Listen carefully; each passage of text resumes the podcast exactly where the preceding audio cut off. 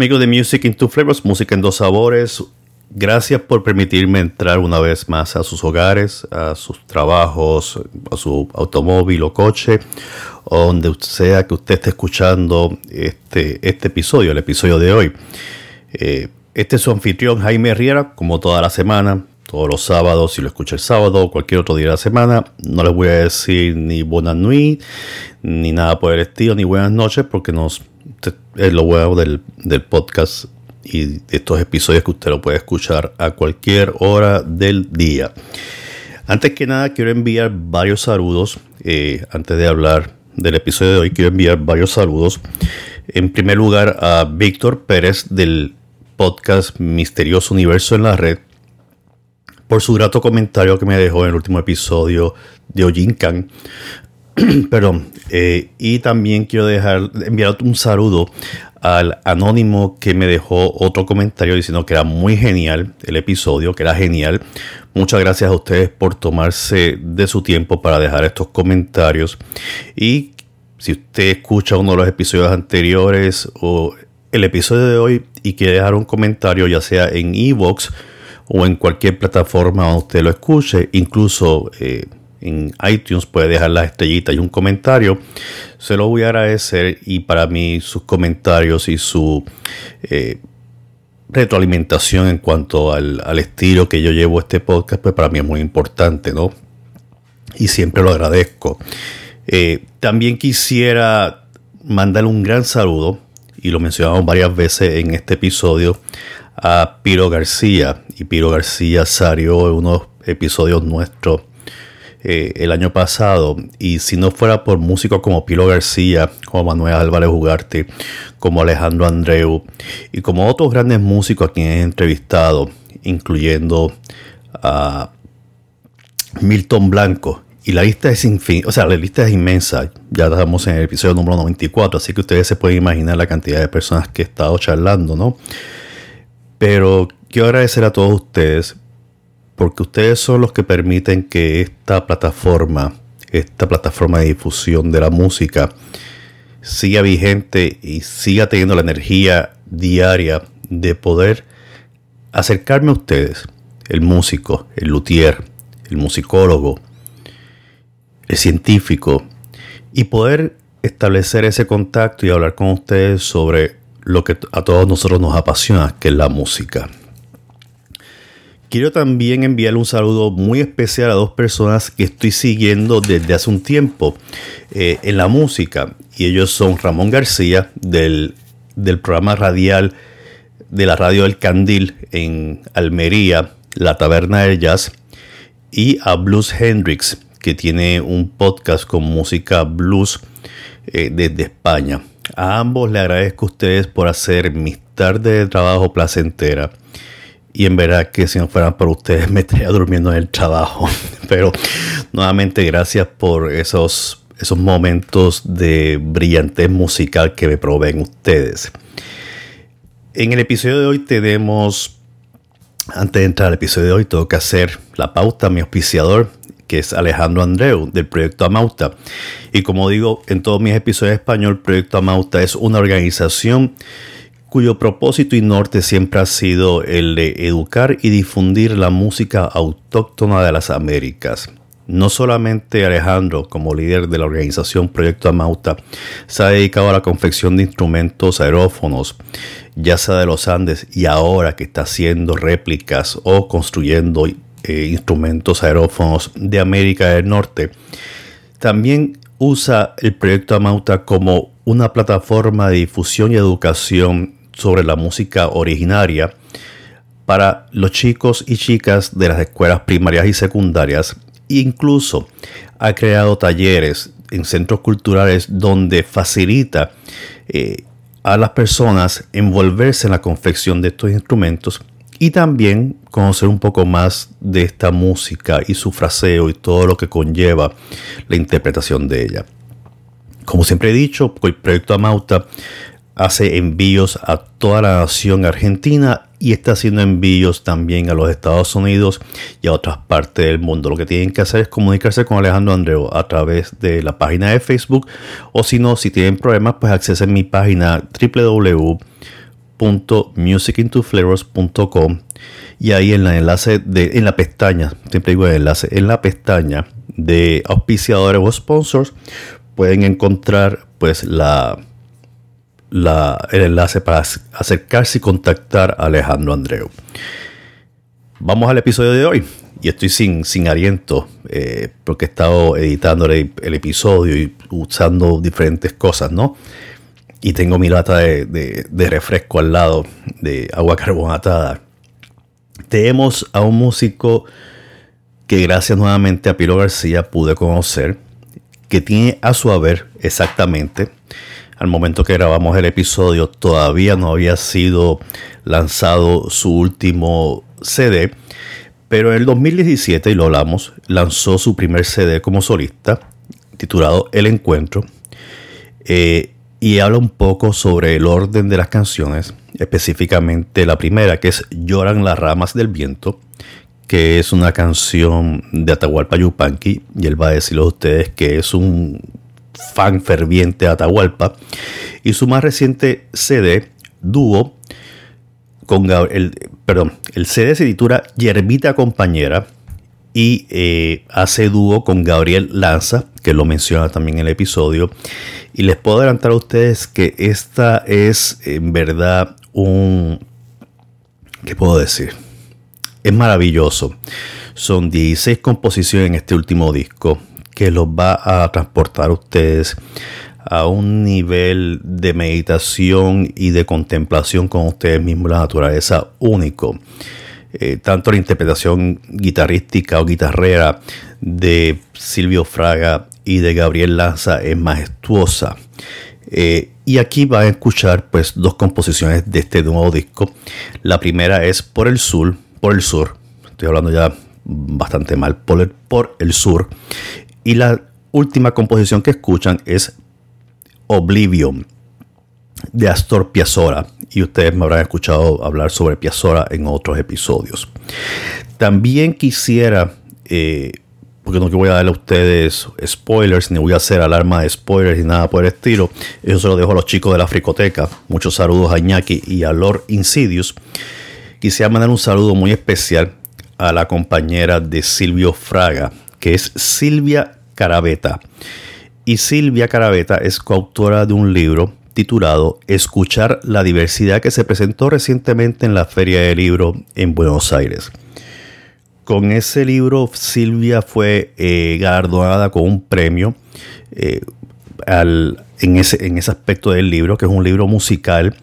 Y yo les sugiero a ustedes que si tienen la oportunidad, pues lo, lo vean en el internet, lo ojeen y si les interesa, pues lo adquieran.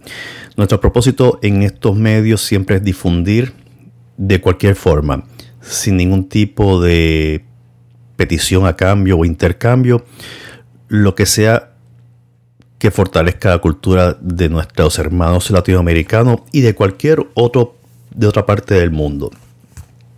No quiero empezar este episodio sin antes invitarlos, como siempre hago, a que compartan el mismo en todas las redes, vayan a iTunes si tienen iPhone y busquen en podcast Music into Flavors. Denle cinco estrellitas, dejen comentarios para ver si puedo subir de ranking o de ranqueo o de nivel de escucha en iTunes y compártanlo con todo el mundo. Así que sin mayores preámbulos vamos a escuchar mi conversación con Silvio Fraga desde los Buenos Aires, Argentina. Eh, pero Silvio, antes que empecemos a hablar sobre tu vida musical, bienvenido a Music in Two Flavors, Música en Dos Sabores. Esto es, una vez más estoy en Argentina y me siento de pláceme, porque para mí Argentina tiene un significado emocional y musical muy grande. Uno, porque estoy casada con una, así que... así que te podrás imaginar. Eh, y dos, porque es un país maravilloso, lleno de tantos colores y tantos sonidos que en verdad es, es, infinito. O sea, no, es muy rico. Sí, sí. Es muy rico. No hay, no hay, no hay, no hay forma de detenerlo. Eh, es algo maravilloso. Eh, pero vamos a empezar porque tú y yo somos tú y yo somos de la misma edad. No voy a decir mi edad, pero somos de la misma edad para que la gente no saque, la gente no saque cómputo. Eh, y, tú, y, yo vivimos épocas similares desde mundo distinto. Yo lo viví a través de la colonia, que sigue siendo colonia. Tú lo viviste a través de los cambios de regímenes. ¿Cómo fue esa Argentina que tú creciste, esos Buenos Aires en que tú creciste en los años 60, bueno, no 60, 70? Yo tengo 70 ya, ya tengo más, más este, por eso, recuerdos. Por eso, yo me acuerdo de los 70, exactamente desde el año 70 para adelante en las cuestiones de música. Y es que cuando yo me, me sumerjo eh, directamente en la música y no tocando, sino escuchando tocadiscos, eh, escuchando discos y la radio. Y ¿Cómo era esa, esa Argentina de los 70 cuando tú estabas creciendo? Y esa Argentina eh, era, estaba eh, atravesada por, por eh, mucha música de, distintos lados, pero fundamentalmente música nacional, música argentina. no te olvides que para esa época Argentina estaba bajo una dictadura militar que, nada tiene de bueno. Este, sin embargo, y acá pongo un, un pero, este, no entraba demasiada música, foránea. Este, y entonces lo único que escuchaba un joven hablando de, música en este caso y dejando este, eh, esa nefasta época, eh, eh, lo, que se escuchaba mucho era música argentina, música folclórica. y no sé si era buena, pero era lo que se escuchaba. y y en todas las casas había una guitarra. La, Argentina es un país este, muy guitarrístico o muy guitarrero, como solemos decirle por acá. Y, en todas las casas había una guitarra, como en otras épocas tal vez en todas las casas había un piano, bueno, acá había una guitarra y todos queríamos ser Cacho Tirado, por ejemplo, todos queríamos ser Eduardo Falú. Eh, por ahí andaba la cosa. Yo me recuerdo de Argentina, y esto de estoy hablando ya entre los años 70 a 74, que si no me equivoco, la Junta Militar vino un año después del golpe de Chile.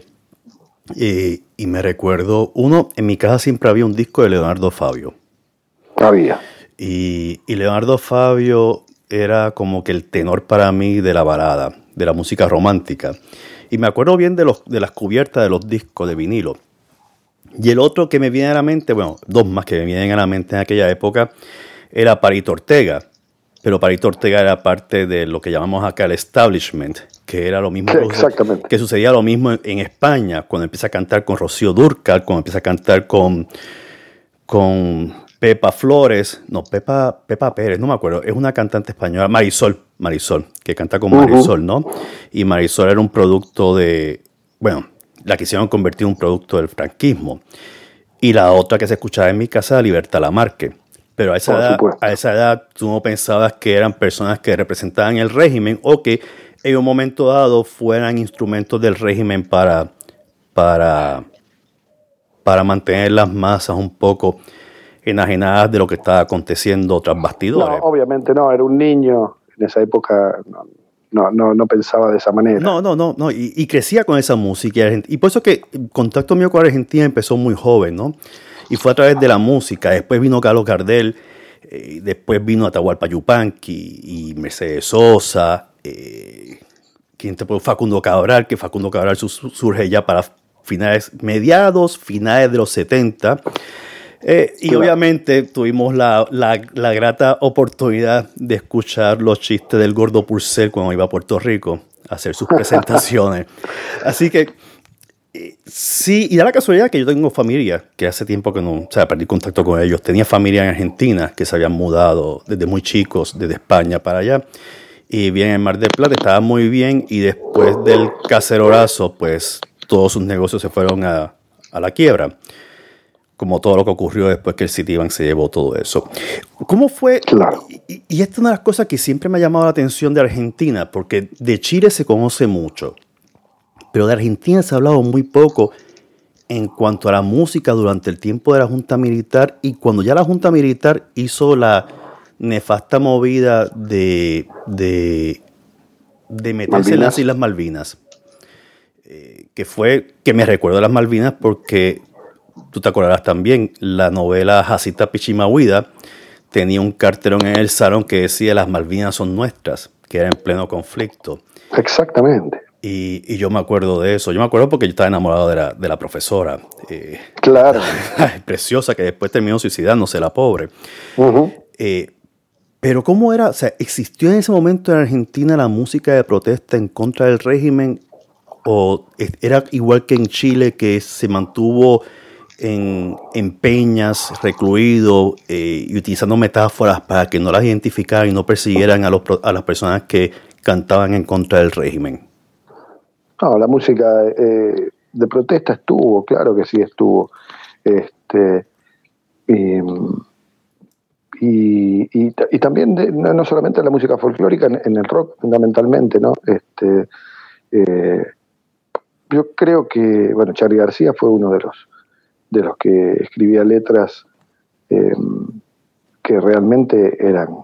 Eh, había que ser muy sonso, me parece, para no darse cuenta que, de lo que se estaba hablando, pero bueno, este, sonsos hay en todos lados y este, por lo menos los jóvenes de esa época, los muchachos, lo, sobre el final de, la dictadura militar habla, ¿no? Este, ya éramos adolescentes y sí lo, comprendíamos. Eh, yo dudo que no, que no lo hayan entendido estas personas, pero bueno, este, las letras circulaban y, nos, nos enfervorizaban. Charlie es un fenómeno, porque Charlie es estas personas, Charlie García es de estas personas, ya que no he escuchado a Charlie García, tienen que escucharlo en todas sus etapas eh, de música. Siempre se salías con la de él. Él siempre lograba salirse con la de él y no lo tocaban. Sí, impresionante. Sí, este, pero me parece que también porque él se exponía mucho y estaba, estaba como quien se deja caer sobre un colchón de personas y que lo sabe que lo van a atajar, que lo vamos a atajar, que lo vamos a proteger. Este, y, este, recuerdo una anécdota donde eh, se estaban llevando a alguien en un recital de Charlie García y, Charlie agarró y, le pidió al, iluminador que siguiera con, con el reflector a, los milicos ¿no? que iban llevándose a esa persona. Y los milicos no tuvieron otra más que soltarlo. soltarlo Eso fue una de las cosas cuando mi suegro estudió en Argentina, haciendo su, su doctorado allá.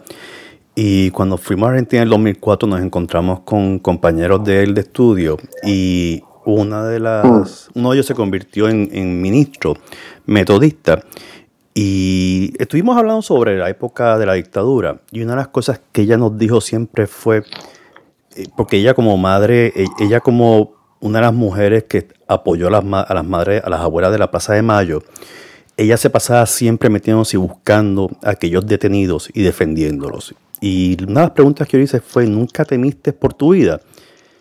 Y me dijo que, que, ella lo que, que yo lo que aprendió es que mientras más seas relevante y estés más en la palestra pública, era más difícil desaparecer.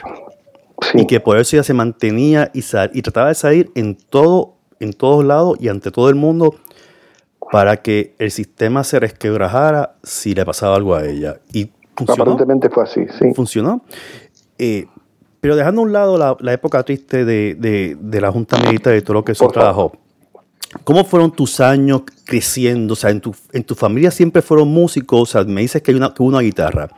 Y eso es algo típico que he escuchado en muchas personas con quien he hablado, la guitarra en la casa argentina. ¿Tus padres eran músicos aficionados o eran músicos formados? Eh, ¿O tú fuiste el primero en que entró a la carrera, a la carrera musical? No, este, mi, mis mi padre, mi papá es quien tocaba la guitarra eh, de manera aficionada. Y yo recuerdo reuniones con un padrino y con un tío eh, que armaban este, tríos vocales y, e imitaban a, los, a los y, a, todos esos ensambles folclóricos eh, y, cantaban así a tres voces eh, y tocaban la guitarra realmente con, una complejidad armónica importante que con los años yo eh, me di cuenta que, que eso sí pasa en Argentina. Hay otras regiones eh, latinoamericanas que por ahí su fuerte pasa por otro lado, no tanto por la complejidad armónica, sí el Brasil, obviamente, pero, pero la música peruana, la música chilena, la música boliviana, por ahí no tiene tanta, tanto vuelo armónico, eh, por ahí es una burrada lo que estoy diciendo, pero es lo que fui apreciando con los años, ¿no? y, a mí eso me llamaba tremendamente la atención ya de, chico yo quería aprender a, cantar esas zambas, esas chacareras y, esos gatos que se cantaban en, esas reuniones.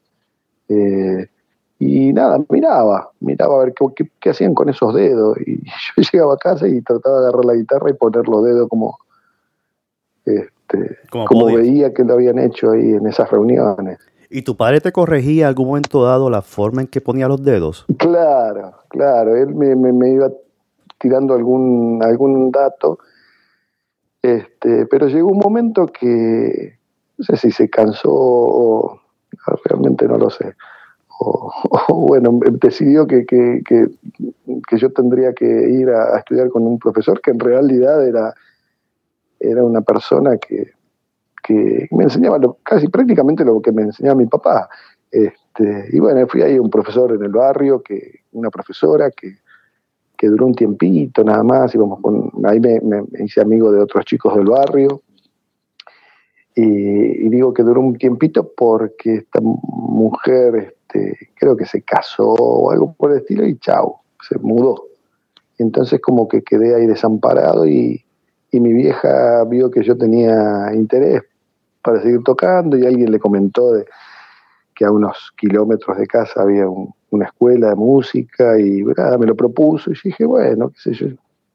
Sí, me daba lo mismo. Yo, aparte, yo este, compartía mi tiempo entre jugar al fútbol. Yo quería ser jugador de fútbol profesional y entonces era ir a entrenar. No he, no he, escuchado a nadie que me diga Argentina lo contrario. Todos quieren ser jugadores profesionales. claro, este, y, y, yo me había, yo en esa época ya jugaba en, en las inferiores de Boca Juniors, este, y, y, entonces mm, no me importaba nada. Yo quería ser jugador de fútbol, pero sí también quería tocar la guitarra. Entonces todo el resto de la vida no me importaba otra cosa más que eso esas dos cosas, tocar la guitarra y ser jugador de fútbol. Este, obviamente en la parte del fútbol, obviamente en la parte de fútbol no fue tu fuerte. no, evidentemente no. Este, lo único que conservo de esa época son las piernas curvas. Yo siempre he dicho que los suramericanos siempre nacen con un balón en, eh, cuando nacen entre las piernas, por la facilidad en que, en que dominan el balón, ¿no? ¿Quiénes eran tus, ya en los 80, tú y yo estábamos ya en secundaria, eh, todavía existía eh, la imposibilidad de obtener o de escuchar a través de las radios música extranjera como la música inglesa, el rock inglés y el rock americano, o ya estaba entrando por las ondas radiales esa música? Así es, sí, claro, claro. Este, bueno, eh, eh, a mí me, partió la cabeza este, empezar a escuchar a, Pink Floyd eh, y escuchar a, a Gentle Giant.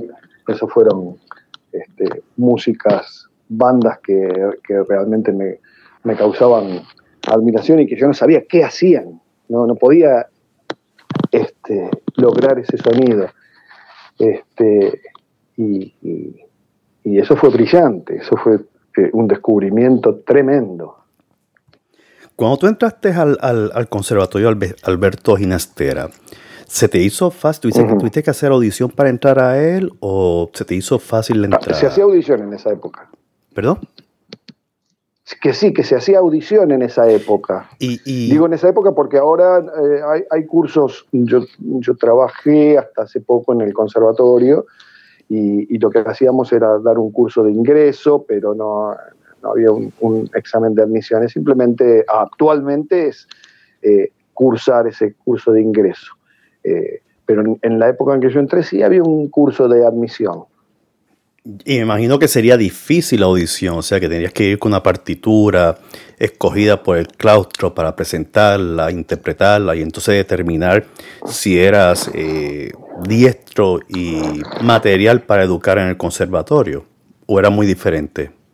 No, lo que pasa es que yo entré de niño, yo entré allá por el 77, 78, 1978, y, entraba en, el plan de niños, y los niños ingresábamos eh, directamente, no, no, no hacía falta un, examen demasiado exhaustivo. Eh, eh, como que la prioridad estaba dada hacia los niños, ¿no? Todo niño que quería ingresar en la escuela de música lo hacía. Simplemente, bueno, este, un, pequeño, unos pequeños secuencias rítmicas, entonar algo, tocar algo en, la guitarra, pero lo que uno quisiera. Este, ya los, jóvenes y adolescentes sí tenían por ahí una prueba un poquito más estricta, que yo desconozco porque este, ya, eh, yo no tenía esa edad eh, cuando entré al conservatorio, sino que era bien niño.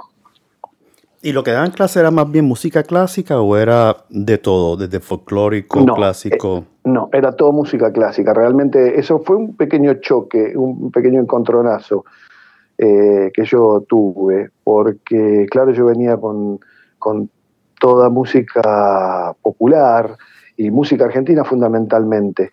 Eh, y, me recuerdo una, profesora con la que luego fuimos colegas y que me dijo, bueno, ahora te vas a olvidar de todo eso. Tremendo, ¿no? Es una, un comentario que jamás se lo haría a ninguna este estudiante mío. Jamás lo hice y, me parece atroz, pero bueno, nada. Eh, ahora te, olvidas de todo eso y empiezas a estudiar esto que yo te doy, porque como que la luz la tengo yo, eh, era más o menos el mensaje. Eh, yo imaginarás que con 12, 13 años era un niño y, aparte era muy obediente y, mis padres al, tal vez al, al no ser este, em, eh, músicos y estudiantes, ni siquiera de estudios secundarios, no tenían estudios primarios nada más, este, yo sentía la necesidad de, responderme, de responderles y de responderle al profesor. Entonces, estudiaba lo que me decían, no me olvidaba del folclore, pero eh, no lo aplicaba, no se aplicaba en, en los conservatorios. Era solo música llamémosle clásica. Sí, claro, eran otros tiempos y también la mentalidad era un poco más unidireccional en, ese, renglón. Eh, hay, un, hay un personaje de la historia musical argentina que a mí siempre me ha fascinado. Eh, y Argentina es de estos países que tú puedes decir que el rock como tal nació en la misma Argentina fuertemente y esa forma, y no sin quitarle créditos a otros grupos de otras partes de, otros países de Sudamérica.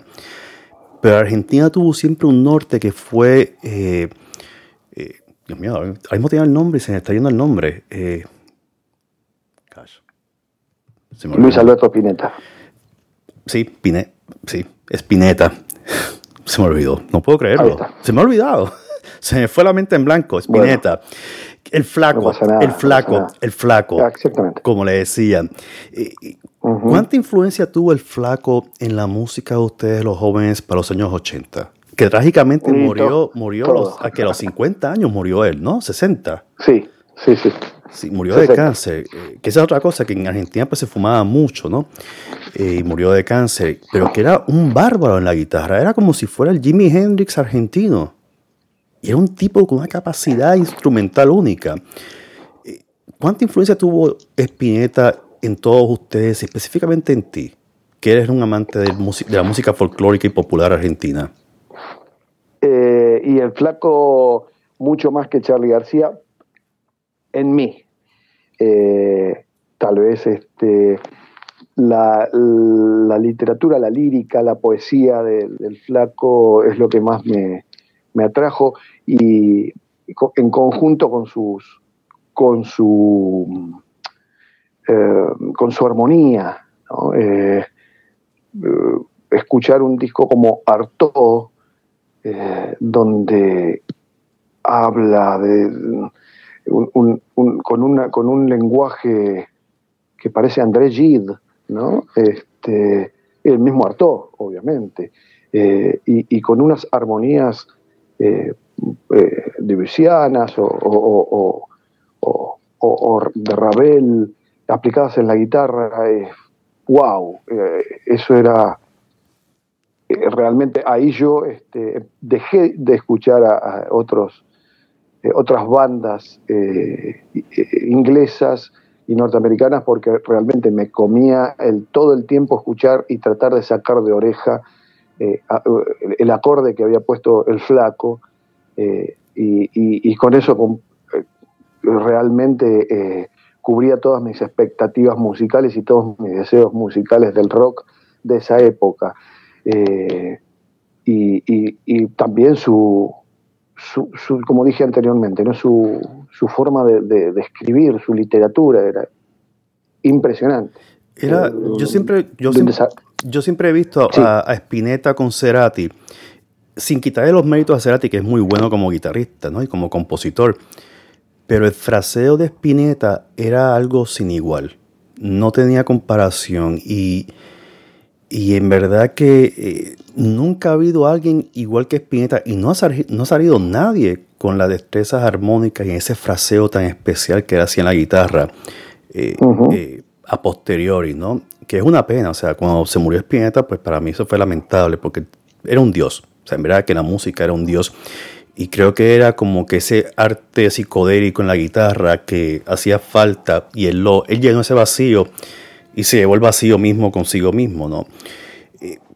Cuando tú fuiste a estudiar a la universidad de, déjame ver, tengo aquí, la universidad, fuiste a estudiar licenciatura en música en, de cámara en la Universidad de Lanús. De Lanús. De, ok. Universidad Nacional de Lanús. ¿Cómo fue ese cambio? O sea, tú seguías con la formación clásica en ti. Eh, no, yo a esa altura ya no. Vale. Eh, yo aproximadamente cuando ya estaba en la, en la carrera, a ver, hago un, pequeño pantallazo de cómo es el, plan de estudios en los conservatorios de la provincia de Buenos Aires al menos. Eh, hay un, plan de niños que eh, abarca desde los 10 años que pueden ingresar hasta los 15 aproximadamente. Y ahí este, si un joven entra con 15 años entra en la formación básica que son 3 años. Y a partir de cumplir esa formación básica y con aproximadamente unas 12, 15 materias, entra en la carrera, que vendría a ser ahí el profesorado. Bueno, yo en el profesorado ya tenía eh, aproximadamente 18 años eh, y em, que coincidía con el egreso del colegio, de la escuela media, ¿no? el colegio secundario. Y esa, esa etapa tiene una duración de cuatro años y de una cantidad muy grande de materias que son aproximadamente unas 28 materias, 30 materias. Eh, y bueno, yo ya ahí realmente en ese, en ese periodo, que debía tener unos 20 años, fue cuando realmente decidí que, que quería ser músico eh, y que todas esas fantasías que, que, yo quería tocar como Cacho Tirao, como eh, Eduardo Falú, eh, yo sabía que las podía concretar. El camino que elegí fue el del conservatorio. En esa época todavía no, había, no se había creado la Escuela de Música Popular de Avellaneda, que, que, eso hubiera sido para mí una, una maravilla poder estudiar ahí, pero cuando se abrió yo ya estaba con la carrera en el Conservatorio de Música este, bastante avanzada. Entonces, eh, Avellaneda me queda bastante lejos de mi casa eh, y, ya no daba para abandonar el estudio y el esfuerzo que había hecho a, 7, 8 kilómetros de mi casa para pasar a viajar 25. Entonces, este, toda la, música que yo quería hacer, que era música argentina, más allá de las músicas que me ofrecía el conservatorio y, los profesores, los grandes profesores que yo tuve en Morón, eh, las empecé a encontrar eh, con las herramientas que el conservatorio me había dado. Entonces, ¿qué hacía? escuchaba músicas y trataba de hacer arreglos para guitarra sola o para tríos de guitarra, para dúos de guitarra, pero fundamentalmente para guitarra sola. Entonces eh, fue una época de mucho trabajo, eh, de mucho esfuerzo, donde aprendí un montón. Hice muchos arreglos de tango y, por suerte hubo algún docente que me orientó y me dijo, mira, si vas a hacer arreglos de tangos, este, ¿por qué no lo haces desde un periodo inicial, desde la época de la Guardia Vieja, este, que vendría a ser eh, fines del siglo XIX para, en el Río de la Plata, ¿verdad? Y, eso fue una buena idea, y buscar las fuentes, y lo mismo en el folclore, eh, y entonces recorrer toda mi música, toda la música de mi país, desde los orígenes, desde donde yo podía llegar, este, y eso me fue ordenando hasta que encontré este, desde el, en el folclore la música del Cuchi Leguizamón, de Gustavo Cuchi Leguizamón, que otra vez me voló la cabeza, tal cual lo había hecho en su momento Pink Floyd y tal cual lo había hecho Eduardo Falú en su momento y tal cual lo había hecho Yupanqui en su momento, pero y tal cual lo había hecho Tom Jobim en algún momento, ¿no? Con esas armonías estupendas. Y, bien, entonces este, yo ya ahí estaba decidido que quería hacer música argentina. Eh, mi formación en el conservatorio, yo ya había llegado al nivel más alto que, el conservatorio de música ofrecía y, yo quería seguir estudiando con, grandes maestros. Por eso me anoté en la universidad de, de Lanús, porque sabía que ahí iba a encontrar eh, algunos grandes maestros, entre ellos Rafael Gintoli, un gran violinista que seguramente conocerás. Y, bueno, yo eh, quise ir a estudiar con Rafael, fundamentalmente. Sí, entre las personas que fueron tus mentores y que tú reconoces en, en tu, en tu, en tu trasfondo académico, está él y está Alicia Belleville y está Marisabel Sewers y Víctor Villadango. Exactamente. Eh, y los mencionas a ellos, a ellos cuatro, ¿no? Como que fueron el norte tuyo eh, en este viaje musical. ¿Cuánto, y no sé si te lo habrán preguntado anteriormente, yo escuché una entrevista que te hicieron en radio eh, cuando presentaste el disco El Encuentro. ¿Cuánta influencia tuvieron ellos en tu vida musical y que tú dijiste, este es el curso a seguir y hay que cambiarlo? No entendí lo de que hay que cambiarlo. Hay que cambiar la forma de educar. Por ejemplo, como aquella profesora que te dijo, ah, lo que aprendiste anteriormente lo vas a olvidar y esta es la pauta de ahora. De aquí adelante, esta es la regla. Ahora sí. Ahora sí. Bien. Eh, em, Víctor eh, Villadangos es un, gran guitarrista argentino eh, que lo, lo, conocí como docente, pero como amigo también, con quien tenemos una muy buena relación. Eh, y, y, yo lo veía que Víctor este, estudiaba mucho. Era un tipo que jugaba al fútbol y jugaba muy bien, pero él también apoyaba el traste en la silla y, estudiaba muchas horas. O sea que una cosa no se, eh, no, no, no se contraponía con la otra. Y a mí eso me empezó a gustar mucho, porque la imagen que me daba el conservatorio de niño era que yo tenía que olvidarme de todo, inclusive de jugar al fútbol. Y yo no quería dejar de jugar al fútbol y yo no quería dejar de, cantar esas canciones eh, que, que cantaba habitualmente. Mira, te cuento brevemente una anécdota. Uno de los profesores que pasó por el Conservatorio de Música de Morón, que eh, fue profesor mío, pero no esta anécdota no sucedió en un curso en el cual yo cursaba. Pero en algún momento, al principio del curso, preguntó, este era eh, un curso de historia de la música, y preguntó, bueno, este, nómbrenme compositores argentinos eh, contemporáneos y uno de los alumnos eh, osó decir Charlie García. No pudo, no pudo entrar más al curso, no lo dejó. Entonces, Él no especificó la época, ni especificó el género. No, aunque lo hubiera especificado, le hubiera preferido que se diga otra cosa. Eh, músicos, eh, músicos, ¿no? Eruditos, eh, académicos, no sé, que no sé, realmente, no sé. Bien, y, volviendo entonces a, lo de Víctor y a lo de María Isabel, este, Sievers, este, era gente que, era, que también comía asado y, tomaba mate y, no estaba en un bronce. Y a mí eso me, parece una pavada lo que, lo que estoy contando, pero lo humanizó. no, lo, no, lo es, todo lo contrario. Lo humaniza. Sí, todo lo contrario, demuestra que ellos no tienen esta mentalidad suprema de que esta es la música, esta es la mejor música. Y, y la música es de mortales, no existe, o sea, digo, déjame hacer una aclaración. Hay dos géneros que llaman música, que no es música. Eh, y aquí viene mi, mi, mi, lo que dice en inglés el rant, y la gente lo sabe ya. Lo que es el reggaetón y el trap, eso no es música. Eh, lo dije, esta es una zona libre de reggaetón y trap, eso no es música. lo dije. Puedo no compartirlo, ¿eh? O sea, oye, es que estoy en todos los episodios lo digo, reggaetón y trap no es música. Y esto es zona libre de esa porquería. Eh, bueno. Si a ustedes les gustan eso, pues eh, tienen la oportunidad de filtrar un poco. No lo sé, no lo sé, no lo sé, pero eh, son, son, son, expresiones. son, tal vez no escuchen, pero tú, bueno. Tú tienes toda razón. Lo que pasa es que yo estoy tratando todavía de los fanáticos del reggaetón que me digan cuándo van a escuchar a un cantante de reggaetón decir, vamos a cantar esta canción en G.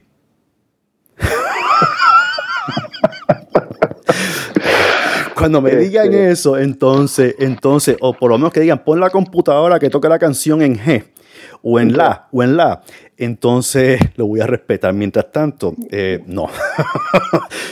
porque no es, la cuestión, no es la cuestión de la lírica, porque yo no creo en la censura. Es la cuestión de que cantar en una plataforma y utilizar computadoras para hacer ruido o sonido, pues eso es ser música eh, Libertad Márquez, pues, sabe, cantaba. Hay, hay cantantes, vamos poner esta forma, hay cantantes que no tocan instrumentos, pero conocen de notas, conocen anotaciones, de fraseo, se dejan guiar por músicos de verdad, eh, tienen músicos de sesiones en, una, en, una, en un estudio y graban con ellos. Eh, aunque sean si tocan los palitos de las claves, pues por lo menos hacen un intento de tocar un instrumento. Pero esta gente que tiene un micrófono que se lo meten dentro de la boca y lo que hacen es berrear. Eh, ya creo que fueron tres minutos de berreo mío contra el trap y el reggaetón. Eh, me lo saqué del sistema. Este, pero eh, luego de este. luego, luego, luego de, esta, de este ataque a esas dos cosas.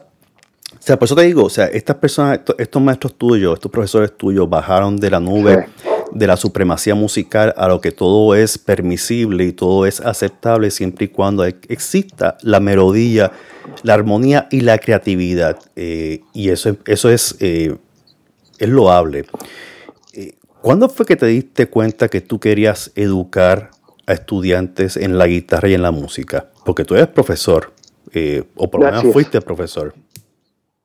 No sé si sigues dando clases. Sí, sigo trabajando. Sigo eh, digo que sigo trabajando porque, bueno, seguramente habrás leído eh, que, estoy jubilado por una cuestión régimen que, tenemos los docentes eh, aquí en Buenos Aires, que podemos jubilarlos a, una determinada edad, que es por suerte muy, muy joven, 50 años, este, no, chico, chico, no digas la edad porque entonces nos delata. Yo dije que somos de la misma edad. Entonces ah, amigo, eh, pero ya es broma, es broma. no llegamos a los 60 todavía. Estamos todavía en los primeros 50. somos, somos, ¿Qué es viejo? Es Pilo García. Si escucha esto, eh, lo siento, pero tú eres viejo. Sí, nosotros somos jóvenes mucho todavía. Más grande, mucho más grande. mucho mayor. Este, sí, claro, por supuesto. Por eso toca también. Tiene mayor experiencia. Sí, absolutamente, absolutamente. Pero eh, Bien, volvamos a, a, lo que me estabas preguntando. Sí, que era, que era, que era lo de la jubilación, que tienes la, la facilidad de jubilarte a los 50 ah, años. Y, Sí, sí, y te estaba diciendo, vos me habías preguntado sobre este, la, docencia. Sí. sobre eh, trabajar con, con estudiantes. Eh, sí, fue, fue realmente eh, descubrirlo casi de casualidad, porque yo empecé a trabajar muy, muy joven. Cuando, cuando terminaba el colegio secundario, tuve la oportunidad de, empezar a trabajar este, de manera recreativa para, niños eh, en, escuelas de, educación primaria y, preprimaria, jardines de infante, y a mí me parecía bárbaro eso. Me parecía como, qué sé yo, que no, que no estaba trabajando, como que, cobraba un dinero por algo que era Divertido. Divertirme. Sí, sí. me daba lo mismo, este, cobrar o no cobrar. Obviamente no me daba lo mismo, pero digo, este, no. Es un deseo, sí, sí. Me parecía maravilloso llegar a fin de mes y que eh, haya un sobre donde había dinero por, por estar con unos niños enseñándoles a, a, cantar canciones y a tocar instrumentos que, que yo es lo que ansiaba toda la vida, tocar instrumentos. Así que bueno, ahí empezó la cosa. ¿Tú has visto algún Luego, y, sí, y, perdón interrumpa tu, línea de pensamiento. ¿Has visto algún cambio generacional en la música entre los jóvenes? se cantaba mucho más antes, cantábamos más. Yo eh, de niño cantaba un montón de canciones que mis hijos no cantan. Eh, eh, había mucho uso de, lo vocal. Y, nos esforzábamos por, por afinar no sé, yo veo que a los, a los niños ahora en la escuela, mi, hijo más chico va a la escuela primaria, hay casi una burla por el que afina. Es, más el sonso aquel que afina que aquel que, canta con una voz más de, cancha, de fútbol, ¿no? Claro. Este, en, otras épocas no, era, era loable, era, era este, algo que se, se valoraba. no digo que se ganaban chicas, pero eso se ganaba chica tocando la guitarra, no sé si cantando eh, a, esa edad, pero sí, este, eh, se, cantaba mucho más. Sí, eso sí. Te voy a hacer dos preguntas. Eh, bueno, te voy a hacer una pregunta, pero antes de hacer la pregunta te voy a contar una anécdota mía. Yo empecé, yo empecé a tocar guitarra de verdad, y digo de verdad, porque cuando empecé a los 18 años, pues, y lo he dicho en otros episodios, mi maestro de guitarra lo que hacía era enseñarme dos o tres acordes y era acompañarlo a él. Y cuando yo le pedía que me enseñara a leer partituras, leer música, siempre me decía que no, que yo no estaba preparado. O sea, tenía ya 19 años, como me lo dijo. Y mi pregunta era siempre, ¿cuándo voy a estar preparado? O sea, si no hago solfeo, no hago escalas, no hago esto. O sea, tengo interés por leer. Y lo que él, yo creo que él le gustaba que yo pagara por escucharlo a él tocar guitarra. Eh, y, yo, y yo acompañarlo. Así que estuve un año y medio haciendo eso y me cansé y lo dejé. Eh, le, metí una, le di una excusa ¿no? de que tenía un asunto que atender y que no podía volver a tomar más clases. Hasta que llegué a Nueva York en el 2014 y empecé a tocar, o sea, empecé a tomar clases de guitarra y a leer de verdad eh, con un chico de 25 años. Y hay una de las cosas que él me decía que yo no entendía por qué me lo decía. Él me decía, cuando estés tocando, tararea la letra. Toca y tararea. Y lleva los ritmos subiendo y bajando cuando vas leyendo.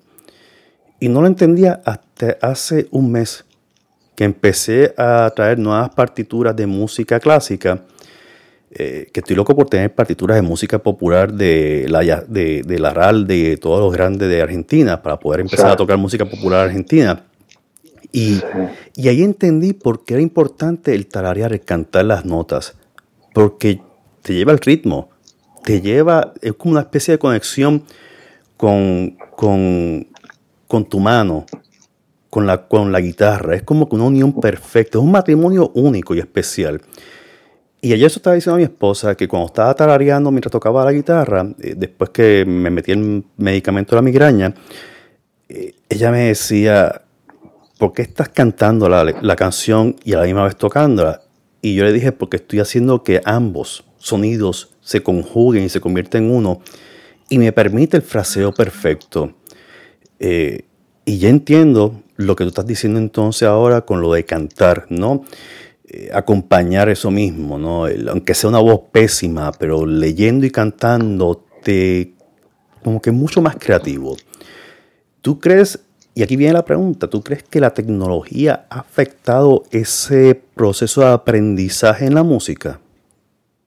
Porque ahora están más los muchachos pendientes al Facebook, al Twitter, al WhatsApp, al texto de la amiga o del amigo. O sea, ¿tú, ¿tú crees que eso tiene que ver, que sea un factor que haya, que afecte ese aprendizaje? Eh, a ver, que haya mucha información Mm, no creo que sea contraproducente. Eh, mi hijo, el más chico que tiene 10 años, es un gran lector, un gran lector. Eh, eh, esta, esta, semana terminó la Feria del Libro de Buenos Aires, que es una de las grandes ferias del libro de, de Sudamérica, y, este, y él pide año a año y se junta un dinero para comprarse libros. Y, y también mira Netflix, eh, pero el, eh, el, tomar el libro mm, no, se ha perdido. Yo creo que, que pasa lo mismo con, con, que pueden usar la computadora. Yo ya lo escribo más en papel, hace del año 96 que lo escribo eh, en papel pentagramado y con un lápiz. Eh, escribo en la computadora, me permite la computadora ir escuchando en tiempo real aquello que voy escribiendo. Eh, y, con mis estudiantes pasa lo mismo. Eh, que haya afinadores y que exista la, posibilidad de, los afinadores clip que se colocan en, la, en el mango de la guitarra, no hace que el alumno, que el estudiante no afine mentalmente una, una cuarta justa este, y que la entone. Son herramientas, el tema es, desde mi punto de vista, ¿no? enseñarles a utilizar esas herramientas. Eh, como todo, uno puede comprar herramientas y ponerlas en su tablero, en su, en su taller y no usarlas jamás. Las herramientas están hechas, me parece que para eso, para usarlas eh, y, para achicar el tiempo. Ojalá yo hubiese tenido eh, eh, tanta data, tanta información, yo la uso, la información que tengo y, escucho una obra nueva y, la quiero tocar y, mi último periodo, yo digo el 96 porque fue el primer año donde yo tuve una, computadora, ¿no? Este, y, empecé a, tener muchos CDs, a pesar de que ya el CD existía desde hacía por lo menos 10 años atrás. Creo que el primer CD es del 86, por lo menos acá en Argentina. Eh, y, a mí toda esa data me facilita y lo que yo trato de transmitir a los muchachos con quienes trabajo es eso, que, la herramienta, sepan usarla la herramienta, porque si no la herramienta está ahí y no, y si no la saben empuñar, no saben manejar un destornillador, es, es una cosa inanimada. Lo mismo pasa con, la computadora y lo mismo pasa con, con un montón de otras cosas. No, no creo que sea este, contraproducente para que los pibes canten. Eh, no, no, no, no tengo una otra respuesta más que esa, Jaime. Vale. Y te pregunto en el sentido de, en cuanto a géneros, ¿hay más chicas tocando o, o porque anteriormente, o sea, antiguamente, en mis tiempos, las chicas eran más a lo clásico, la guitarra o el violín, y no veía chicas tocando guitarra. Y de repente, a partir de los 80, bueno, para decirte más, en los 80 en Estados Unidos, cuando tuve una chica a tocar guitarra, decían que esa no era muy fanática de los hombres. Eh, te lo digo porque es el estereotipo de los 80, ¿no? Chica tocando guitarra, pues eso, la guitarra de los hombres. Y a mí me fascinaba ver chicas tocando guitarra. Yo era loco viendo chicas tocando guitarra. Me, me, volvía loco. Yo decía, yo quiero ser el fanático de ella número uno. Eh, por razones obvias, eran muy lindas, ¿no? Eh, además que tocaban, tocaban perfecto, tocaban genial. ¿Cómo tú ves esa, ese, ese ratio, lo que dice en inglés, esa proporción de chicas eh, en Argentina dispuestas a envolverse? Porque he visto muchas guitarristas clásicas fenomenales tocando. Y he visto que está aumentando, por lo menos se está proyectando más el número de más féminas tocando guitarra que, que muchachos. Eh, ¿Cómo tú has visto eso en, tu, en tus cursos? ¿Lo ves proporcional? No solamente en mis cursos, no solamente en mis cursos, en mis épocas de, de, seminario guitarrísticos y este, de, de, viajes de estudio, eh, siempre hubo muchas mujeres, yo creo que, que era 50-50, este, y con, con, grandes guitarristas que eh, en la actualidad son o, compañeras o, amigas, eh, pero sí, no, no, no, ya en los años 90 eh, y principios de los 90, yo compartí cursos con un montón de, de chicas, pero un montón, estoy hablando casi un 50-50, y actualmente eh, la, la, proporción, por lo menos en las escuelas en las que yo trabajo, eh, es... No, no, me llamó la atención eso, o sea, me, es más, me sorprende la pregunta que me estás haciendo porque es algo que nunca me sorprendió ni nunca me llamó la atención, porque es lo más normal que, que las chicas estudien a la par de, los varones, ¿no? no pasa una cuestión de género, por lo menos no lo había dado, no me había dado cuenta yo de eso. Me voy a decir desde el punto de vista de acá del norte de los Estados Unidos, se, se veía menos en los 80, eh, no era algo usual. Eh, y es una cuestión de igualdad de género. Aquí hay una batalla campal en cuanto a la igualdad de género, ¿no? Eh, que las mujeres tengan el mismo pago, la misma trata que, que los hombres. Y es una batalla que, que continúa que a pesar que estamos supuestamente en el siglo XXI, seguimos atrasados en ese aspecto, en ese renglón. Las mujeres siguen pidiendo igualdad y todavía tenemos ancianos, pues vamos, son momias, son momias en, la legislatura que tienen esta mentalidad de que es un club de muchachos solamente, ¿no? Y, y a veces encontramos profesores en conservatorios que no... Eh, que son reacios a tener mujeres ¿no? en, sus clases o que no creen que tengan la capacidad suficiente. Y no estoy hablando de un conservatorio en específico, sino a base de lo que he hablado con otros músicos ¿no? que me lo han dicho, eh, no en grabaciones, sino platicando en la calle. Y por eso te pregunto si ese contraste existía en Argentina o no, y me has derrotado, pues, por lo menos la hipótesis en ese aspecto y, favorable para mí, ¿no? Que eso, que eso ocurra. Eh, Sé que has tocado con personas de, un bagaje eh, musical increíble en sus producciones discográficas. Entre ellos, eh, Jaime Torres, que falleció, si no me equivoco, este año el año pasado. El año pasado. Que era un tipo bárbaro en, música folclórica. Eh, Mercedes Sosa, Susana Paz, creo que también tocaste. no, Suma Paz, perdón, Suma Paz.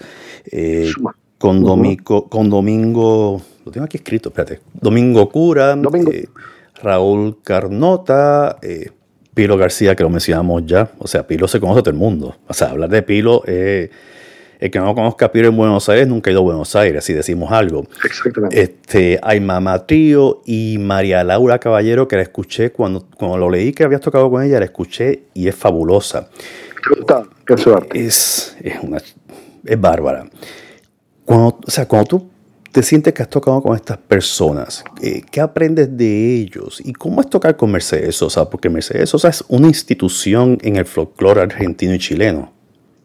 Eh, bueno, eh, en este disco en particular que vos decís, este, yo hoy me estaba acordando porque eh, casualmente pensando en cosas que tal vez me preguntaras y, volvió a mi, a mi mente este, ese momento en el cual yo toqué, participé en ese disco eh, y en realidad fue, muchos de esos músicos yo eh, los vi luego de haber grabado mi sesión, este, porque bueno, sabrás que, generalmente los discos uno va y hace su, trabajo y después se van montando los distintos músicos.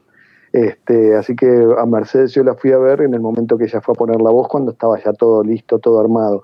Eh, fue un, disco bárbaro ese porque eh, eh, era una especie de USA for Africa en el cual habían participado un montón de músicos admirados por mí y yo formaba parte de ese cuarteto estable de, guitarra, bajo, batería y piano o percusión y piano este, y, y después venían invitados. Así que muchos de esos de ellos este, yo los vi desde el del otro lado de la pecera, ¿no? Eh, y, compartí algunas palabras, pero, pero nada más que eso. Y, fue bárbaro, sí, claro, por supuesto, porque yo eh, recuerdo que en, eso, en ese disco en particular yo tenía la libertad de hacer lo que quisiera, este, y, y me acuerdo que había dado todo lo que podía, bueno, como en realidad lo hice siempre, pero eh, era muy joven en esa época y, era el primer disco importante en el que yo participaba y, bueno, fue, fue fabuloso poder estar eh, uno, un rato con, Mercedes Sosa, fue único. Y me acuerdo que había llevado a mi hijo también para que la conociera. Mi, hijo mayor, que, que, ahora tiene 22, en ese momento debía tener unos 5 años aproximadamente. Y tengo una, una linda foto con Mercedes y, y Julián. Y con Jaime Torres, porque Jaime Torres fue un norte muy importante en la música folclórica o popular argentina. Cuando tú tocas con estas personas, cuando tú sea, no todo el mundo tiene la dicha de sentarse y tocar, aunque sea como músico de sesión, para estas, grandes luminarias musicales. O ¿cuáles son esas emociones que fluyen en ti y esos recuerdos? Y ahora mismo tú me acabas de decir que pensando para esta charla, fuiste a recordar en, el, en, el, archivo de los recuerdos ese encuentro con Mercedes. O sea, cuando tú vuelves a recrear todo esto, ¿cuáles son esas emociones que van a través de tu cuerpo y qué, hay, qué, te, qué te produce? Y la verdad, este, la verdad no, no lo puedo creer. Yo, hay, momentos que, que donde nos ponemos a charlar como estamos charlando en este momento contigo y, y, no, no, creo que haya sido real todo esto. Este, eh, fue sin buscarlo, seguramente fue un producto de mi, de mi trabajo, ¿no? de, todo este, de todo este trabajo, de todo esto que estamos hablando, de, apoyar el traste en la silla y estudiar, eh, y a veces de estar en el momento indicado y, en el lugar indicado. Pero yo a veces digo, pucha, toqué con estos músicos y con otros que por ahí tampoco has nombrado y, eh, y, que me saludan, que por hecho voy a tocar a algún lado y me saludan y me dicen, hola Silvio, ¿cómo te va? Este, yo te escuché y yo no lo puedo creer, qué sé yo. Este, eh, debe ser como, como haber jugado con, Maradona, eh, más o menos. Más o menos en el 86, la mano de Dios ahí. sí, sí, es, bárbaro. La verdad que uno se siente muy, muy a gusto, obviamente es, es, es un trabajo muy fácil. Es como trabajar como yo trabajaba con los niños y, los hacía cantar y tocar sus instrumentos y yo los veía divertirse este, y a mí me pagaban por eso, bueno, eh, eh, hacer este trabajo era muy fácil, era muy fácil porque eh, estar al lado de Jaime y el tipo ponía las notas que tenía que poner y, con dos, tres notas resolvía todo un pasaje que, que, era increíble. Con Suma Paz lo mismo, ¿no? Este, personajes que, que han sido este, fundamentales para la música nuestra. Eh, Suma era casi como la, la, hija adoptiva de, de, Atahualpa Yupanqui, ¿no? ¿Qué decir entonces?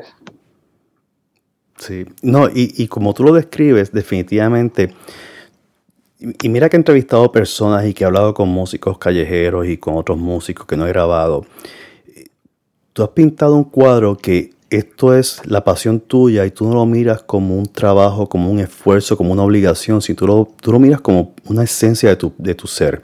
Es parte de ti y lo disfrutas a plenitud.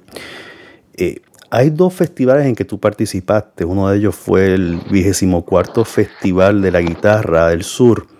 Eh, creo que era la Guitarra del Sur en el 2018. Eh, que fuiste eh, una... guitarra del mundo. Guitarra del mundo, perdón. No, la del sur fue el charango. La del sur fue el charango, perdón. Eh, ¿Se sigue celebrando estos festivales en, en, en, Argentina? Sí, exactamente. Este es un gran esfuerzo que, que viene de la mano de, Juan Falú.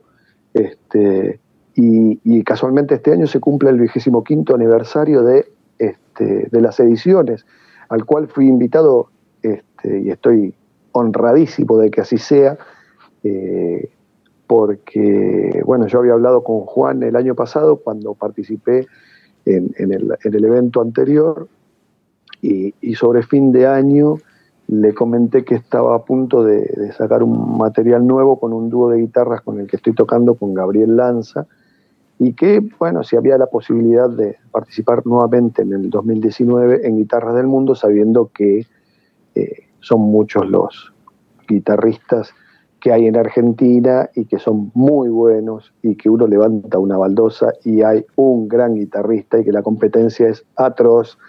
Entonces, con todas estas salvedades y con el respeto que me merece Juan, le dije, le comenté y Juan me dijo, mira, este, voy a hacer todo lo posible, pero vos sabés que este año se cumple el 25 aniversario, entonces yo estoy comprometido con un montón de gente que, ha participado en las primeras ediciones y, bla, bla, bla, bla, bla, y obviamente yo este, no tenía más nada que explicarme y, casualmente eh, hace cuestión de dos meses yo estaba andando en bicicleta, que es el deporte que hago habitualmente, y, trataba de despejar mi cabeza porque estuve toda la mañana estudiando y, tenía una pregunta para hacer y no sabía quién hacérsela y lo llamo por teléfono a Juan.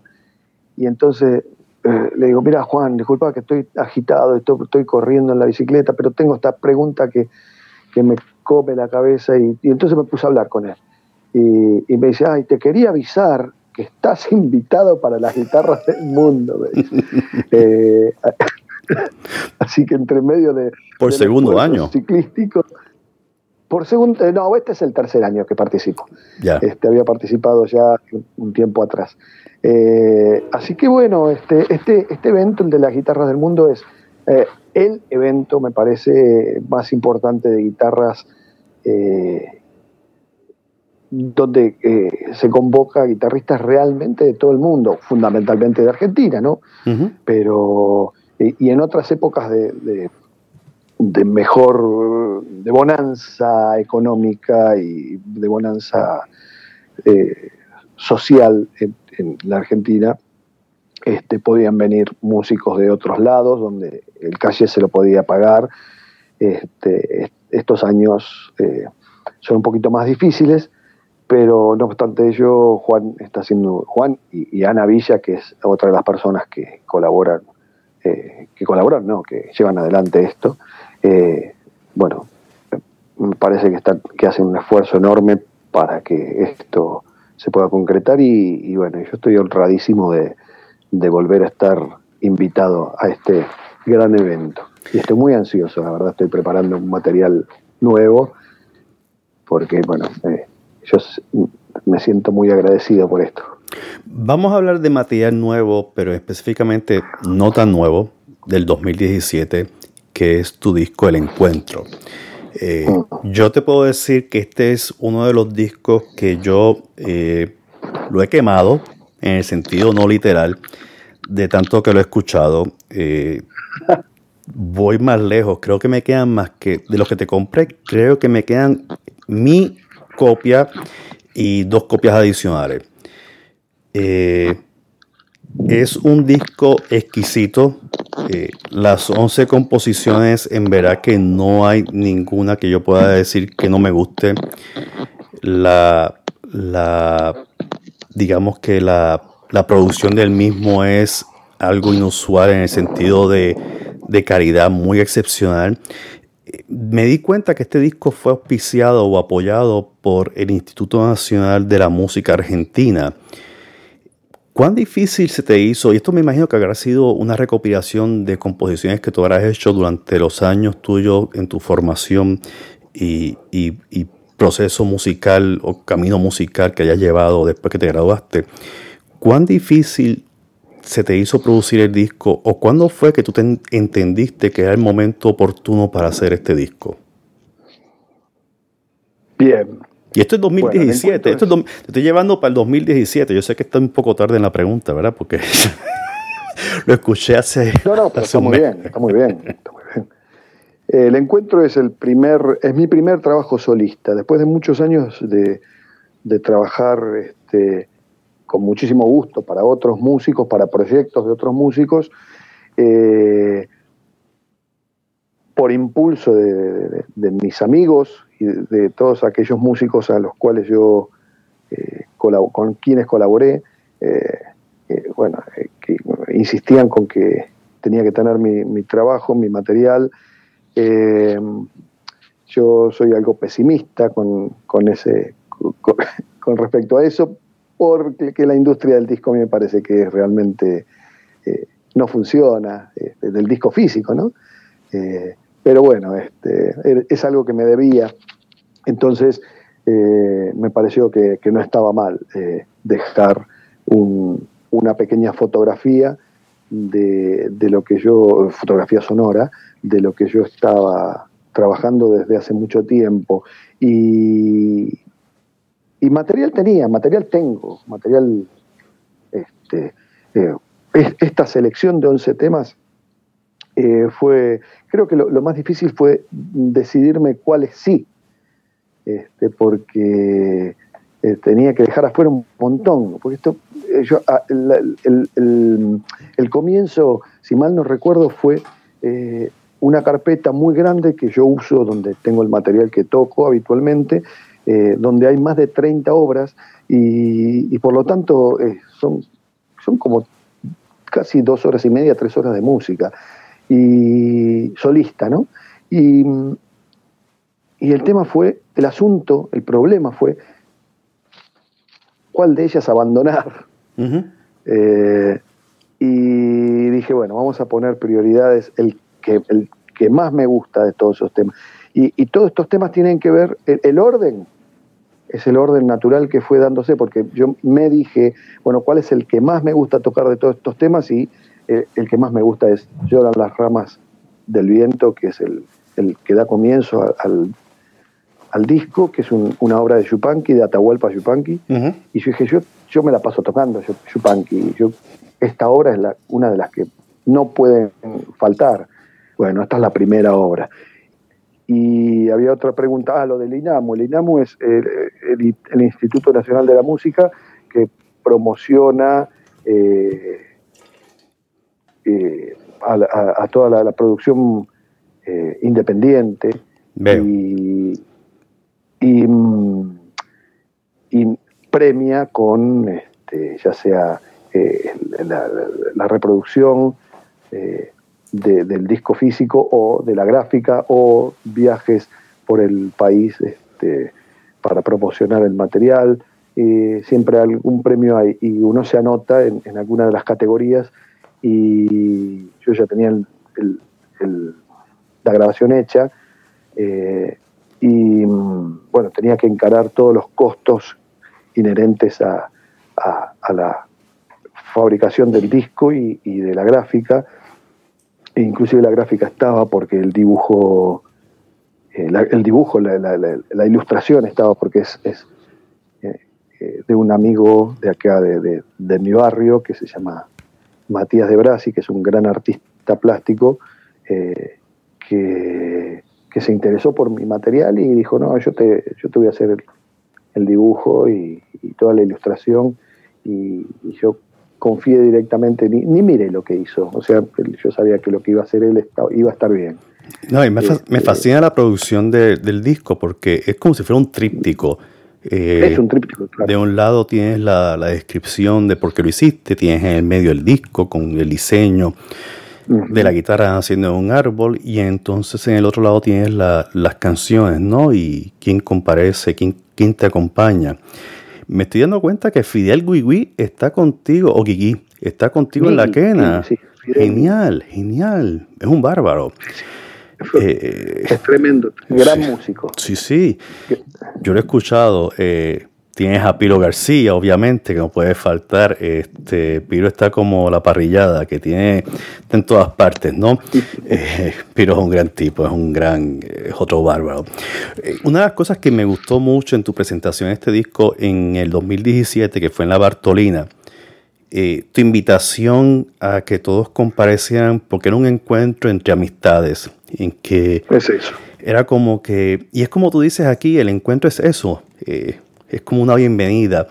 Eh, agarra la guitarra, toma la guitarra, vamos a cantar, vamos a comer, vamos a pasarla bien. Y exactamente esto es... Para mí no existe de otra manera. Sí, sí, es, es como que eh, el disco en sí es como que es tu hogar y es la bienvenida y sentirte a gusto dentro de tu casa, ¿no? Eh, y me gustó mucho las interpretaciones que haces en, en, muchas de las piezas, especialmente eh, si llega a ser tucumana, que es preciosa, esa me en cantidad. Eh, ¿Tienes proyectado entonces hacer otro disco próximamente? Eh, ¿Solista te referís? Sí. Bueno, vas a hacerlo con el dúo. Dijiste que ibas a hacerlo con un dúo, perdona, con el dúo. con el dúo de guitarra que, ya está terminado, ya está en, la fábrica. Eso eh, hoy es día viernes eh, y hoy tendríamos que tener una respuesta, así que el lunes más tardar seguramente ya tiene que ya tendría que ir a retirarlo el material. Este, es una producción también independiente, la que hicimos con, con el dúo, que la grabamos en el mismo lugar donde donde hice la grabación de este disco que estamos comentando, eh, y mm, que es en el, el eh, de, un gran guitarrista, compositor y, cantante que se llama Néstor Basurto, que es un gran técnico aparte un buen amigo. Eh, y este nuevo disco que, que, hemos sacado con, con, el dúo de guitarras también es música argentina y, bueno, veremos próximamente sí, sí, también lo llevamos por, por Latinoamérica, hay algunas posibilidades de ir a Colombia. Eh, eh, el INAMU está eh, también ofreciendo la posibilidad de ir a tocarlo a Cuba, este, así que veremos si, si se pueden concretar estas cosas. lo único que falta es el dinero para viajar. Las ganas siempre están. Sí, sí, sí no me lo digas a mí. Yo tengo muchos proyectos en mente y, ese es uno de los factores importantes, ¿no? la falta de financiamiento. Eh, como te dije, uno de mis proyectos es hacer un documental sobre músicos en Argentina, pero nuevamente, si no tienes el financiamiento, no tienes el apoyo, pues no se puede lograr, ¿no? Eh, y por desgracia, yo no sé si es tu misma opinión, pero cada vez noto menos eh, que los países occidentales estén prestándole, y cuando digo occidentales no quiero hablar de Europa, porque no sé cómo es el mercado en Europa, pero en Estados Unidos por lo menos la parte cultural no es tan importante y cada vez se retiran fondos o presupuesto de esas partidas para poder auspiciar proyectos innovadores, proyectos que, proyectos que difundan más el arte como tal, como medio de expresión. Y cada vez veo más que el temor al arte va en aumento porque es lo que hace a las personas entrar autoevaluarse, a tu preguntarse qué es lo que ocurre en el mundo. Y cada vez veo menos apoyo financiero a proyectos como el que yo tengo en mente. Y, y como que las puertas se cierran, se cierran. No sé si tú compartes esa misma visión, si eso es lo que está ocurriendo actualmente en Argentina o si no ocurre. Eh, no sé, eh, ¿qué opinas tú sobre eso? Eh, bien, en, algún momento, no sé si estábamos al aire cuando dijimos no hablemos de política, pero bueno. Sí, sí, sí, no, estábamos al aire, no, no estábamos no estábamos al aire. no estábamos, pero no es una, pero no, no, yo no lo veo, es una cuestión política, pero es una cuestión de, de como que el arte ya no es importante. Y, lo, y, esto, a modo de ejemplo, y antes que tú me contestes, las mismas universidades están eh, cerrando los cursos de humanidades o no prestando más atención a los cursos de humanidades porque se están enfocando más en cursos de profesiones, ingeniería, eh, computadoras, eh, informática, cosas que produzcan más dinero de conformidad con los avances tecnológicos. Y la historia, la historia es historia. Sea, lo que tú vas a hacer allí, pues no es hacer investigaciones, buscar más información, usar la tecnología para eso, pero no es un adelanto tecnológico, no es un adelanto que produzca dinero. Y eso es a lo que me refiero, como que la importancia a al aspecto creativo y al, y al aspecto de concientización del individuo mismo, como que ya no es importante como era antes. Bien, eh, cuando digo política, obviamente no estoy hablando de una, cuestión partidaria, estoy hablando de una cuestión de política, de dónde se aplican las prioridades. Eh, eh, en Argentina al menos y, en, otras, en otros países de la región como Brasil, como lo sigue siendo en Bolivia por suerte, como lo era en el Ecuador y en Perú, este, hubo un periodo no muy lejano, estamos hablando de cuatro o cinco años atrás, eh, donde las políticas eh, sí se, volcaban más hacia, hacia las personas y hacia, hacia una cuestión social y a un, vuelco de, recursos hacia todas las áreas.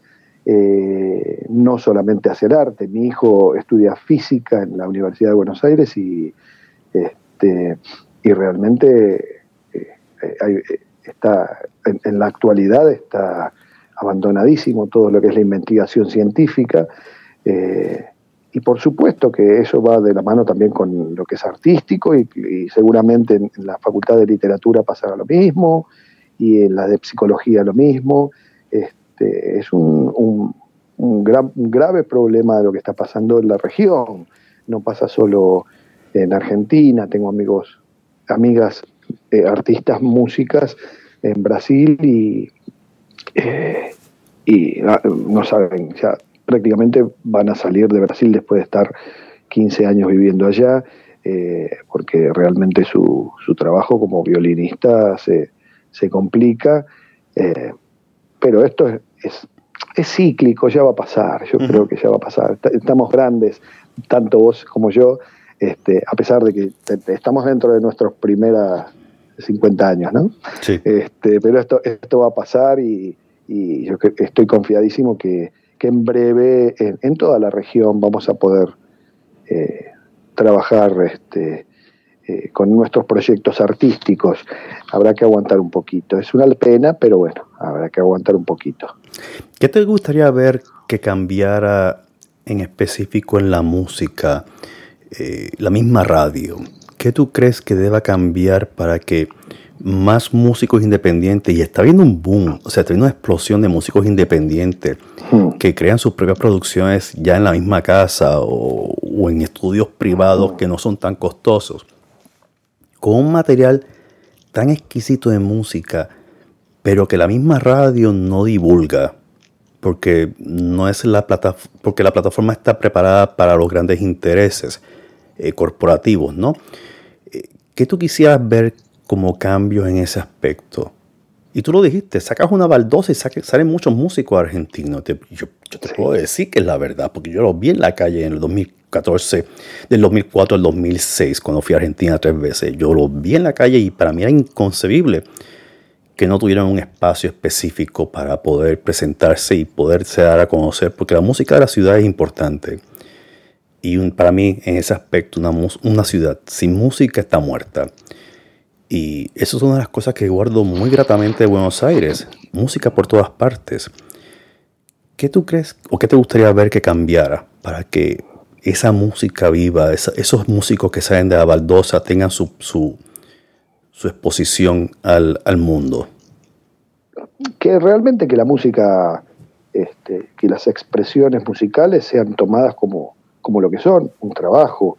Este, y, pero yo creo que viene de la mano con eh, momentos de, malaria, este, porque el dueño de un, local este, hasta ha llegado a cobrarle a los jóvenes para tocar, cuando en realidad este, hay un chiste que, está siempre da vuelta por ahí que dice, bueno, yo te, te te pongo el local y vos me pagás y, así la gente que viene a comer a mi restaurante este, sabe apreciar tu música y, te la, y la escuchan. Entonces este músico le dice, yo te invito a mi casa y traes comida gratis y entonces mis amigos eh, saben apreciar tu comida y mientras escuchan como yo toco. Este, y pero eso pasa en momentos donde realmente eh, hay, hay, hay este, o algún problema que tiene que ver con, lo social y con lo social económico. Este, sería interesantísimo eh, que vuelva, como estuvo en otras épocas, insisto, y no hace mucho. Este, había espacios para tocar en todos lados, había espacios eh, donde hasta se cobraba un buen calle. Yo he cobrado muy buenos callés este, casi sin pedirlos, sin exigirlos. Este, y claro, y esto de, ir a tocar a algún lugar y donde eh, eh, las relaciones 70-30, 80-20, siempre a favor del músico, ¿no? Claro. Este, y, el restaurante está lleno.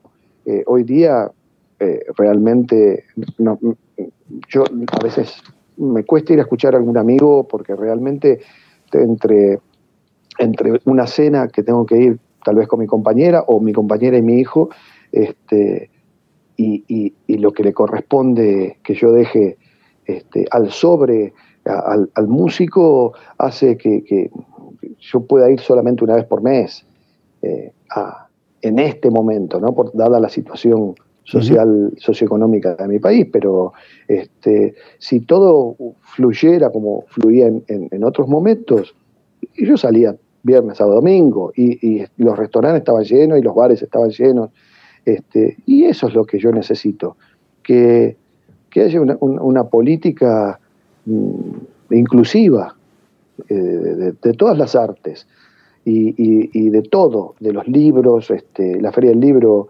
este, este año fue, todos los años es exitosa, este año también lo fue, pero la gente iba a caminar y a mirar, este, y, mi hijo compró dos libros nada más, pero habitualmente compra cuatro o cinco libros que se los lee en el año, este, y estoy hablando de libros, eh, me viene a la cabeza, el año pasado compró de Harry Potter, este, se compró dos de toda la saga y, los leyó eh, en, breve tiempo. Y yo realmente, si me comparo con, su edad, cuando, cuando yo tenía su edad, este, no leía ni el diario. claro, este, este, estos mocosos este, leen muchísimo, eh, y esto tiene que ver con la pregunta que me hiciste antes, en algún otro momento. Eh, así que lo que yo creo que tiene que haber es una cuestión inclusiva, donde todos, donde nos respeten como ciudadanos y como, como músicos, como eh, artistas, eh, y haya espacios. Eso es lo que necesitamos, espacios eh, donde poder expresarnos y se, y se nos respete como trabajador, obviamente, porque por ahí los espacios están, pero este, tomar un, un remis, un taxi hasta el lugar este, implica un dinero que, después no se recupera. Es verdad, no, y no solamente eso, muchos patrones, eh, le llamamos aquí Patreons, eh, muchos dueños de local, como tú has dicho, o sea, tú vas a tocar aquí, pero me vas a pagar porque tú vas a utilizar mi, escenario, pero entonces, y el consumo de alcohol, cuando la persona te consume, no tienes ganancia ahí, no es lo mismo ir a un local eh, sin música, consumir alcohol, que a un local con música, consumir alcohol porque te aumenta, ¿no? Pero es, todo, es el yoísmo, lo que yo llamo siempre el yoísmo, ¿no? Es que todo es para mí, pero no puedo compartir. Y ese es el problema del sistema muchas veces, que es eh, solamente pensamos en una sola dirección y no pensamos en dos direcciones. ¿Cuánto este músico me puede producir a mí si yo le pago a él por venir a tocar? Y ganamos los dos, ganan los dos, ¿no? Y es un respeto, y es un respeto al músico, ¿no? Y es lo que yo siempre he criticado. No solamente pasa en Argentina, pasa mucho aquí. Ha sido una crítica muy fuerte aquí en Washington, D.C en que los dueños de locales le quieren cobrar al músico por la presentación. Pero entonces le cobran la entrada a los, a los clientes más el alcohol que no es barato. Y entonces tienes como que tres veces ganancias y el músico para colmo te tiene que pagar a ti por tocar ahí como que es como que es una violación. Eh, si vamos a utilizar términos gráficos, están violando al músico eh, y abusando de él. Silvio, no quiero en verdad terminar esto sin agradecerte. En verdad que la charla ha sido agradable. Estoy loco por escuchar esa nueva producción discográfica tuya. Porque si, si el encuentro es genial, este, no te voy a preguntar ni el nombre para hacer sorpresa. Pero en verdad que estoy agradecido por tu tiempo. Eh, ya Piro me había dicho que tú eras un capo. Eh, coincido, eres grosso tu música es fabulosa y el que no ha escuchado tu música debe de adquirirla eh, porque es fabulosa. Eh, la guitarra tuya es cuenta una historia muy bella. El fraseo en la guitarra es único y en verdad que, me ha gustado mucho, en verdad que y hablar, platicar contigo por fin después de que ayer tuve la migraña y se me fue a las 10 de la noche. Eh, eh, en verdad que haber logrado platicar contigo y grabar esto, en verdad que me, me place mucho y, me agrada y te agradezco el tiempo. Eh, llevamos una hora y media hablando, así que no quiero saber si nos encontramos en persona cuánto estaríamos hablando entre guitarra y guitarra eh, y entre cerveza y, cerveza. unos buenos Malbecs que tenemos acá en Argentina.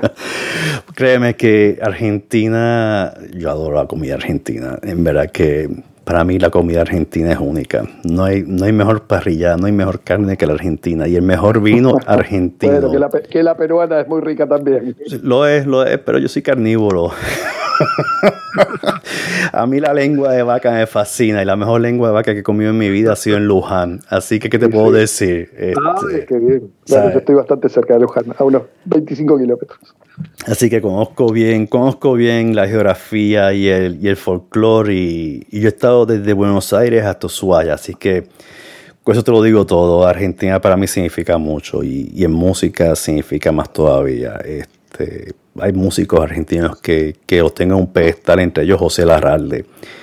Así que con eso te digo todo, no hay nada más que decir. Pero en verdad estoy muy agradecido por tu tiempo, por la charla, la plática, el haberme permitido grabar esto contigo y que espero que sea fabuloso la grabación, que salga bien, que no venga con ningún problema, porque siempre los duendes de la tecnología tienen que hacerme algo a mí. Este. Pero nada, no todo más de tu tiempo, en verdad, que tú tienes cosas que hacer. Eh, y son las que ahora son como las 18 horas allá ahora. No, son las 17, 17 ahora, casi. No, tengo un reloj. Casi, casi son 17, sí, son las 4, son las 4 y 45 acá. Allá son las 6. No, ya son las 6 y 45, las 18 y 45. Sí. Bueno. Así que bárbara la conversación. voy a tomar un mate entonces, que, que, he suspendido para no hacer ruidos. Oh, pero ¿cómo vas a hacer eso? Si con el mate que se pasa mejor. Lo hubieras tenido ahí. yo tengo mi vaso de agua. que yo me quedo sin saliva rápido, en verdad. Pero nada, ya, ya te agradezco un montón y te dejaré saber cuando suba esto. Te agradezco a vos este, la, gentileza, el interés y tus palabras que, que me parece que, están un poco exageradas, pero te agradezco. pero ¿por qué será que la gente dice que soy exagerado? no es exageración, es, sincera, las palabras son sinceras y yo, o sea, yo todavía no, yo en verdad no he, déjame poner de esta forma, persona que está en mi, en mi podcast es porque lo he escuchado a la saciedad y es porque me ha fascinado la música. Eh, hasta ahora no he fallado en ninguno de, de mis tiros, así que por eso es que no tengo reggaetón ni trap. Porque ahí fallaría si traigo un reggaetonero. Tendría mucha audiencia, lo cual no me interesa por eso. O sea, si quiero tener audiencia, quiero tener audiencia que quiera escuchar buena música y el reggaetón no lo es. lo siento con el Bad Bunny y con el Daddy Yankee y toda esa gente. No. Bueno amigos de Music into Flavors, Música en dos sabores, espero que hayan disfrutado el episodio de hoy.